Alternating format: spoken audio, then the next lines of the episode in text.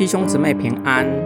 今天我们灵修的经文《哥林多前书》三章五到九节。亚波罗算什么？保罗又算什么？我们都是上帝的仆人，借着我们，你们信了。这不过是照着主给个人的恩赐去做罢了。我栽种了，亚波罗浇灌了，唯有上帝使它生长。可见，栽种的算不了什么，浇灌的也算不了什么，唯有上帝能使它成长。栽种的和浇灌的都是一样，但将来个人要照着自己的劳苦得到自己的报酬，因为我们是上帝的童工，而你们是上帝的田地，上帝的房屋。保罗从哥林多人结党纷争，说自己是属保罗的，属亚波罗的，转到教牧同工和同工们的侍奉，无非想要劝勉他们，不要以为跟教牧同工有所连结，可以在教会中取得受人尊敬的地位。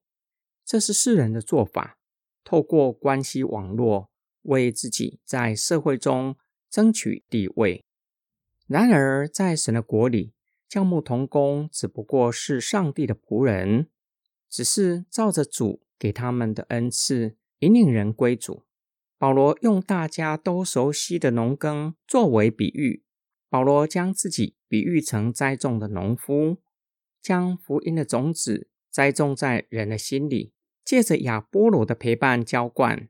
但是，真正让福音种子能够结出生命。不是在乎栽种的，也不是在乎浇灌的，唯有上帝能够使它成长。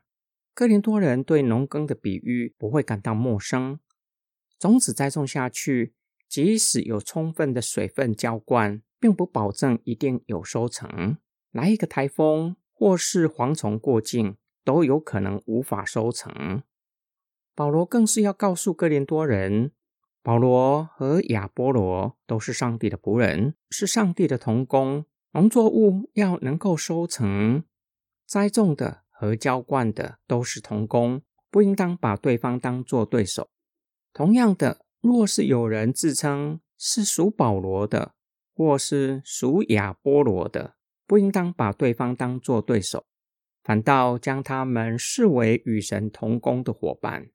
上帝会亲自报答在主里辛劳的工人，使他们照着自己的劳苦得到工资。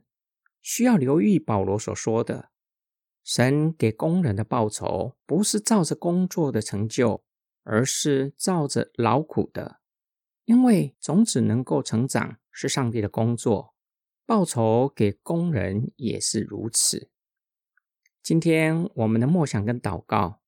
保罗表明，我们都是神的仆人，在主里同工。每一个人的职责和职分不同，不同并不表示有位阶高低之分，只是事工之分而已，更不是竞争的对手。因此，我们与神同工，要尽自己的力量工作。至于工作的结果，全然交在神的手中。这就提醒我们。教会的侍奉不是靠着个人的力量完成，特别是生命的工程，神会透过不同恩赐的人建造基督的身体。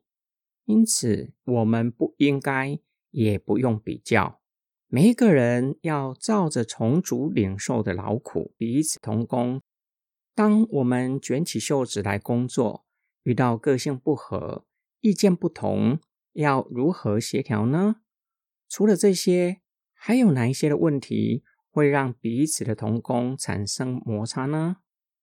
我们一起来祷告：爱我们的天父上帝，感谢你救赎了我们，又使用我们，让我们与你同工。